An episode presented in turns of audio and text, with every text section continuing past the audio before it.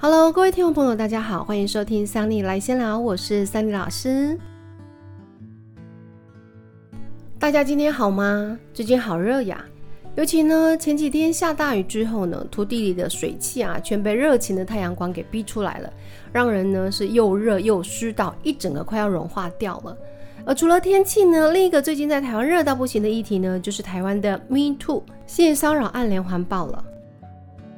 本来呢，桑尼在六月初看到相关的资讯的时候呢，虽然有感觉到这个议题其实是蛮需要来聊一下的，可是我自己不愿意在风尖浪头上跟播，感觉呢，就好像在蹭热度一样哈。而且说实在的啊，我自己心里面有一点存疑，在台湾的 Me Too 运动能够持续多久呢？所以我就没有在第一时间呢来跟入这个主题了。但是自从民进党的前党工在五月三十一号开出第一枪之后，哎，这个性骚案呢，不但没有停止下来，反而还在民进党内整个的大发酵，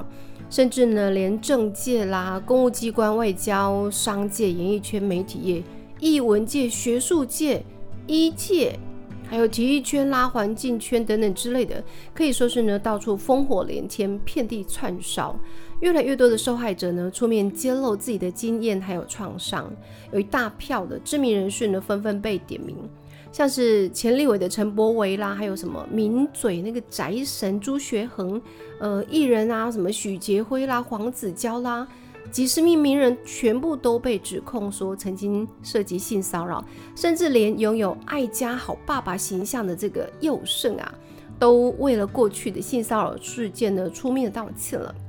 那看到许多令人。呃，亲县的这个名人啊，或者是有好多的高知识、高学历、高声誉的学校教授，都一一的被指出说，哦，有曾经对身边的人进行做性骚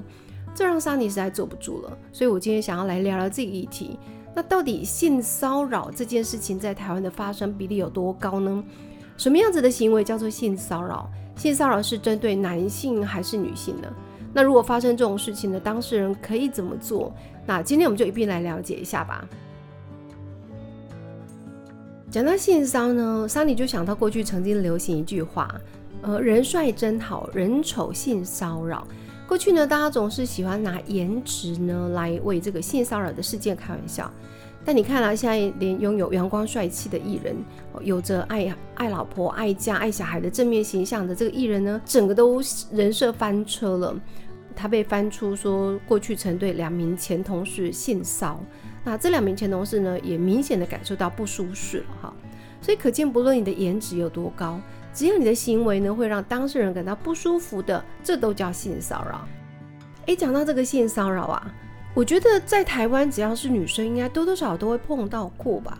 不晓得大家有没有经验，或者是曾经听过那种风衣色情狂？我记得小时候曾经在小巷子里面，然后就遇到的那种趁着四下无人的时候跑到我面前，然后把大衣直接翻开，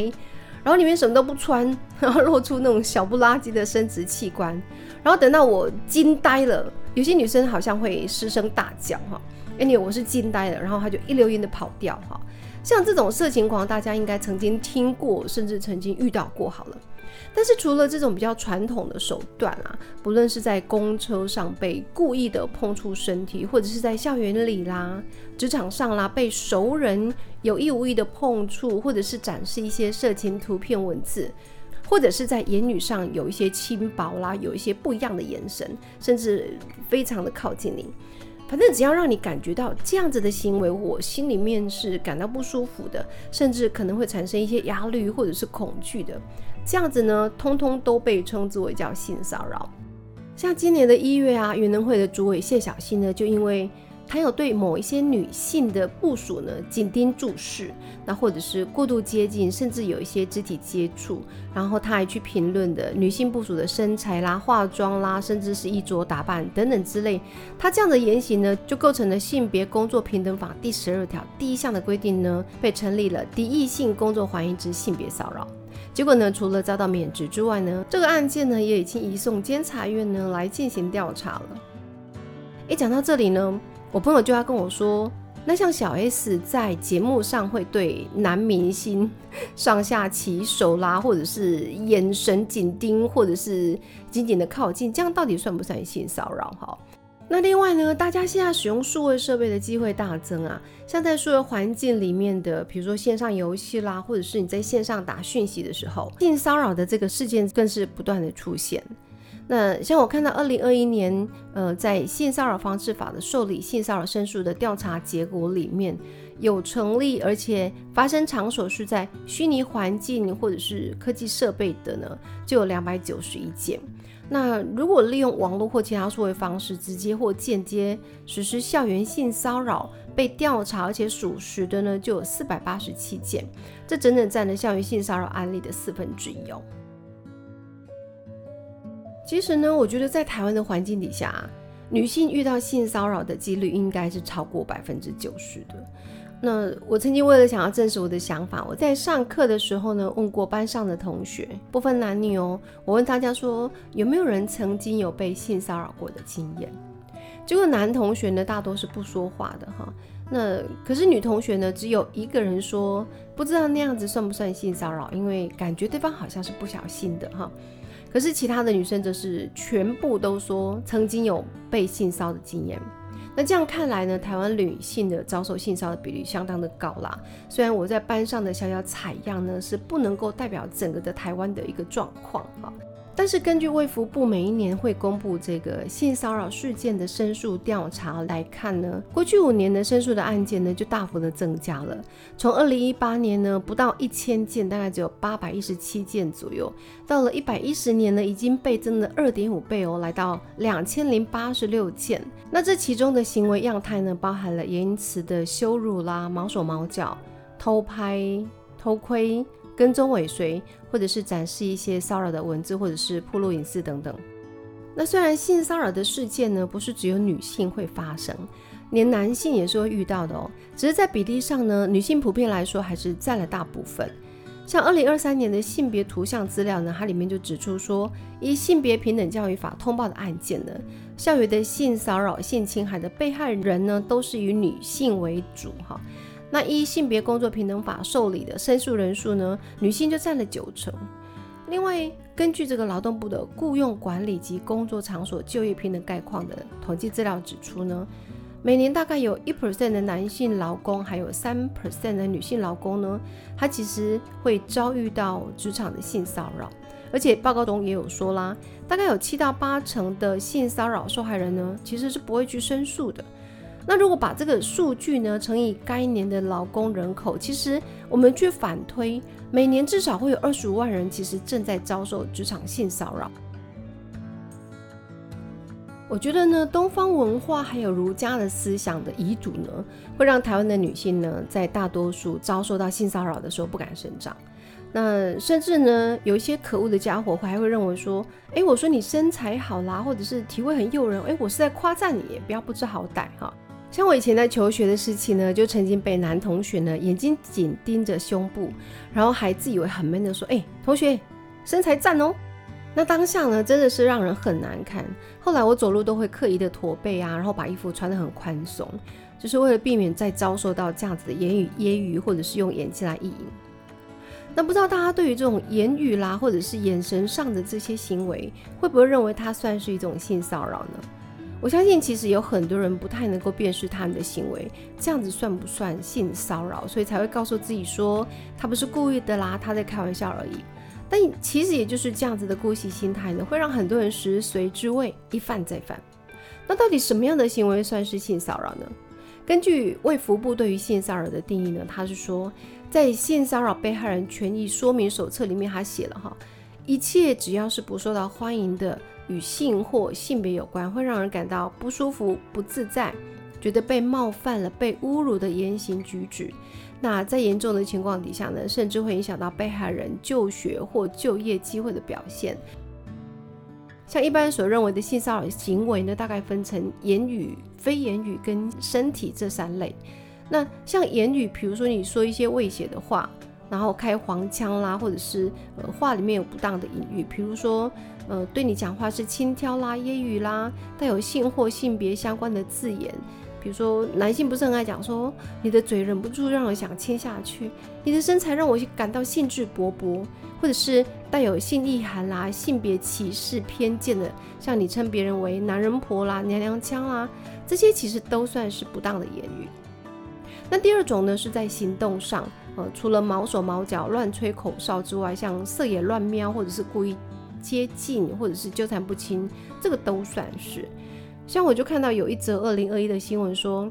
有个男性呢想要追求豆浆店的店员，然后不断的传送很多的讯息给他，比如说我很想多看看你啦，多聊聊啦，想要约你出去啦，你今天的眼睛很大啦，很漂亮啦，那。就算在店员明确的拒绝，然后表示反感之后，他还是不断的骚扰对方长达一年的时间，然后最后就被申诉了。那在视觉上呢？呃，比如说可能会传不堪入目的影片、图片，或者是衣着暴露，呃，或者是暴露他的性器官。哈，像我看到很多男性朋友都很爱传色情影片或图片给别人，然后还自以为是好看分享，真的是超蠢的哈。那其实台湾的性平三法是从民国九十八年才开始召开这个性骚扰防治三法整合公听会，你想想看到现在才才二十年左右吧，哈，相信有许多人，尤其是四十岁以上的民众，根本没有接受过所谓的性平教育，那可能会以为只有肢体接触才叫做性骚扰，所以这次的台湾 MeToo 事件呢，我个人觉得这算是一个蛮好的生活教材了，哈。其实性骚扰事件呢，除了发生在公众场所或大众运输工具之外，哈，这是来自于陌生人的。那有很大的比例是发生在职场、校园，甚至是医疗院所的熟人。像卫福部呢，它依据劳动部工作场所就业平等调查里面，它就去分析了，从二零一七年到二零二一年这五年当中呢。其实女性在职场上面遭受性骚扰呢，它是慢慢的有下降的趋势。可是男性呢，则是逐年的上升啊。那不论是男性还是女性的被骚扰者呢，他的加害人呢，基本上都是以同事居多。那这些申诉呢，有被成立的这个比例呢，大概七成以上。可是其实里面有五 percent 呢，会会把他的申诉给撤回掉。那这些受害人为什么要撤回他的申诉？其实很多是因为压力，或者是呃跟对方进行和解啊。那这还是有采取申诉手段的哦。大家想想看，有更多没有申诉或不敢申诉的这些黑数案例啊。其实很多人在遭受到性骚扰的时候，说实在的，没有实际的采取行动，可能发生的太突然，受害者。呆住了哈，然后也会担心说，哎，没有证据啦，我提出申诉会不会让人家说笑话之类的？那再加上呢，事件很多发生在校园或职场上，这个加害人说不定是你的上司，是你的长官，甚至是你的师长。那如果说我今天要去提出申诉，我可能必须要在这个环境当中面对对于权势关系所带来的压力。那在整个的申诉流程呢，也相当的考验受害者对雇主、对同事、对师长的信任度。所以很多人其实为了保住工作，或者是不想要再被闲言闲语，这些受害人呢，往往会选择息事宁人，然后忍气吞声。那在职场上的性骚扰当事人哈，他选择低调处理的这个没有申诉的比例呢，大概七八成嘛。不愿申诉的原因呢？根据调查里面来看，是有四成九的的人呢会把它当成开玩笑，不去理会它。另外有十五点五 percent 的是担心别人会闲言闲语，那有十三点五 percent 是担心会因为这样失去工作，有七 percent 的人担心会遭受到二度伤害，然后更有五点一 percent 的人不知道该怎么申诉哈，或者是会有人会担心自己会被调离原来的工作，只有四点四 percent。所以在二零二三年的性别图像的资料当中，就看到了，如果呢这个职员下属呢提出了性骚扰的申诉，结果雇主呢他去违反了这个性骚扰防治义务呢，那比如说呃雇主明明知道职场有低意识的性骚扰，可是他没有去采取立即有效的纠正补做或措施，像这样子就有一百七十八人呢，也就是说。有些人是申诉了，结果到上面就被压下来了。那像五月三十一号所爆出来的民进党的这个呃申诉事件，不就也是因为这样子一个情况吗？那像桑尼自己以前在求学时期的时候去餐厅打工哈，我就曾经遇到有男同事在讲话的时候，他就呃站在你面前挥手，假装无意的碰到我的胸部。第一次的时候呢，我是整个吓到了，惊呆了，完全不知道该怎么反应哎，然后我就愣住在那里。结果那个男同事就一副什么事都没有的样子就走开了。所以想说，哎，可能是我自己想太多，就就没有特别去反应什么。但是后来那个同事居然在隔了十分钟之后又来一次，好，这下子我就是整个脸色大变，哈，当场整个脸都垮下来，因为我明确的知道这是他故意的行为，只是我不知道该怎么反应，也不知道该向谁反应，然后当下也没有人可以证明说哦，他有对我做这样子一个行为，哈，所以后来我就我的做法是，只能够离那个同事远远的，以免呢再次遭受到他的毒手。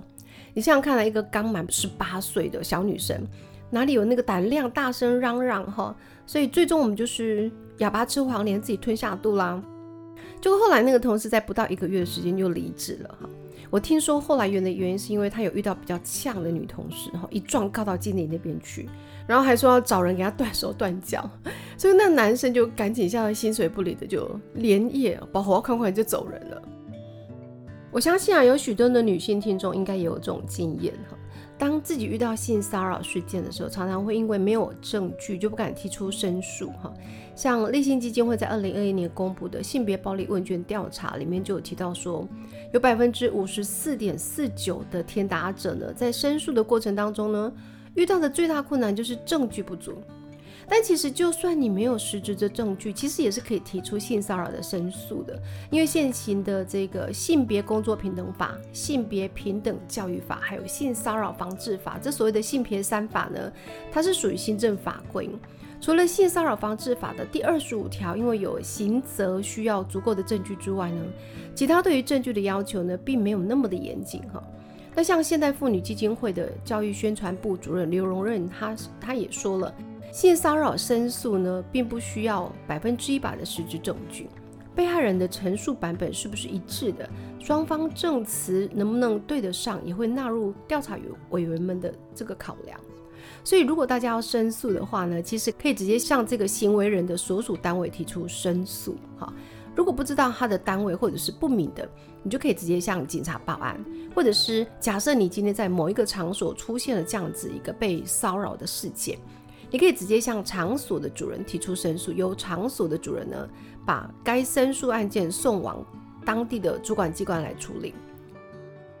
那基本上可以进行的有民事的求偿，或者是依情节的提出刑事告诉。哈，桑尼在节目的资讯栏有留下刚刚所提到的这些调查报告，还有性骚扰被害人权益说明手册等等资料的连接，大家可以稍微参考一下。那就算你。你的性骚事件是发生在没有人目击的地方，你也可以事后对这些行为人去进行试探，留下语音或者是文字记录啊。像我知道佑胜的事件，好像其中一个女性就有在讯息当中再去跟他说一次这件事情，然后留下了证据哈。那或者是你也可以让在之后，在这件事情发生事后呢，让你信任的人了解哈，来当成是一个间接的证据使用。